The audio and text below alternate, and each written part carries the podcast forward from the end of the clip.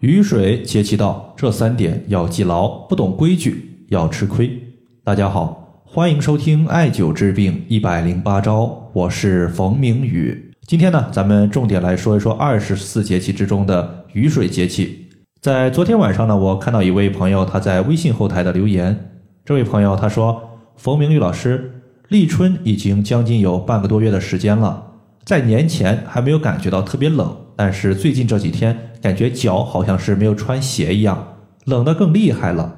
春季不应该是大地回暖吗？怎么会更加的冷了呢？从农历的角度来看呢，现在确实是立春之后的第二个节气了，我们也进入了春季，有半个多月的时间。如果从阳历的角度来看的话，阳历的三月到五月份才是春季的开始，所以呢，我们较为寒凉的天气大概呢还会持续半个多月的时间。雨水节气其实它有两个非常明显的特征，第一个呢就是气温的起伏特别大，我们要做好保暖的工作，不要骤减我们的衣物，避免受寒感冒。另外一个呢，就是从雨水节气开始，我国的大部分地区它的降雨量开始增多。接下来呢，对于如何做好雨水节气的养生，我说三个要点，希望大家呢多注意。第一个要点呢，我们称之为防寒祛湿。就像今天提问的这个朋友所讲的，足部暖不热，一方面呢说明天气较为寒凉，另外一方面呢，它也说明自身的阳气不足。阳气不足的时候呢，气无法推动我们血液循行到足部，那么气血呢无法给足部带来充足的氧气和血液。那么足部就不暖，所以呢，此类患者要么他属于是心脏的供血能力比较弱，要么呢自身他就是一个寒凉的体质居多。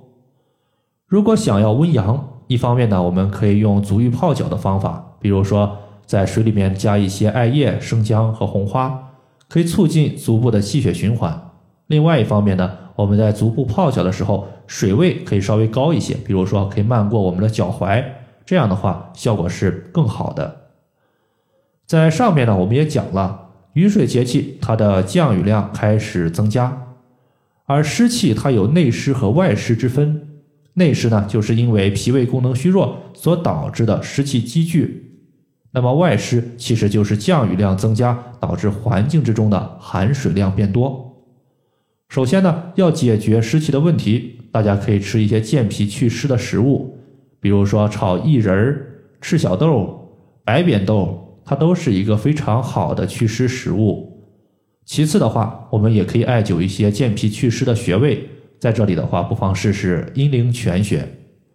它的位置呢，我们先找到足内踝，沿着足内踝的最高点向上推，推到我们的一个胫骨向上弯曲，推不动了。那么此时呢，在弯曲的内侧有个疼痛点，按压的时候，此处就是阴陵泉穴。第二个情况呢，咱们来说一说女性的月经不调问题。在最近呢，我发现不少朋友在我的微信公众号后台留言，说自己月经不调的情况比较多，比如说类似鸡蛋清的一个白带比较多，也有自询周期不规律、提前或者是延后的问题。如果你的月经不调，它属于是最近这几天刚刚出现的，我估计呢和雨水节气的到来所导致的湿气过重有关系。另外一方面呢，春季它是一个养肝的季节。而女性朋友相对于男性而言，心思较为细腻，更容易受到肝郁所导致的情绪不畅问题的影响。这些问题呢，都有可能会反映在个人的月经情况上面。如果你想调节月经的问题，不妨试试三阴交穴。三阴交穴它在内踝尖上三寸。那么三阴交呢，它是肝经、脾经和肾经的交汇穴。所以呢，当我们艾灸三阴交穴的时候，实际上对于肝、脾、肾都有调节的效果。健脾可以去湿气，疏肝可以理气，避免情绪的压抑；而补肾呢，它可以使我们女性月经的周期和生殖的情况变好。所以呢，三阴交穴也被称之为女性的不老穴。女性的朋友想要养生，那么切勿错过三阴交穴。最后一个情况呢，咱们要说一说清热去火的问题。在上面这两点，我们着重讲的就是寒湿的问题。其实呢，在雨水节气，干燥的问题也是同样存在的。比如说，最近一些朋友他出现口干舌燥、大便不畅的情况非常多。这个原因呢，就是因为立春之后大地回暖，万物复苏，阳气生发的过程中呢，它伴随有一些燥热的问题。那么燥热的问题呢，我们中医也称之为燥邪。燥邪是非常容易伤及人体健康的，损伤个人的阴液。所以此时呢，我们要多补充一些水分，比如说早上睡醒之后，隔半个小时我们可以喝一杯温热的开水。一方面呢，可以补充我们身体缺失的水分，避免皮肤的干燥；另外一方面呢，水分补充之后，它可以稀释人体的血液，稳定我们的血压。那么，对于火气较重、心情暴躁的一个朋友，可以考虑多掐按或者是艾灸一下劳宫穴。劳宫穴的位置呢，当我们微握拳的时候，中指的指尖它所对的位置就是劳宫穴的所在。此穴呢，作为心包经的营穴，中医经常说营主身热，所以清心火、去烦热，用劳宫穴就对了。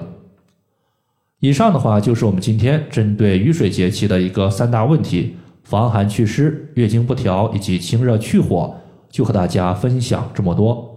如果大家还有所不明白的，可以关注我的公众账号“冯明宇艾灸”。姓冯的冯，名字的名，下雨的雨。感谢大家的收听，我们下期节目再见。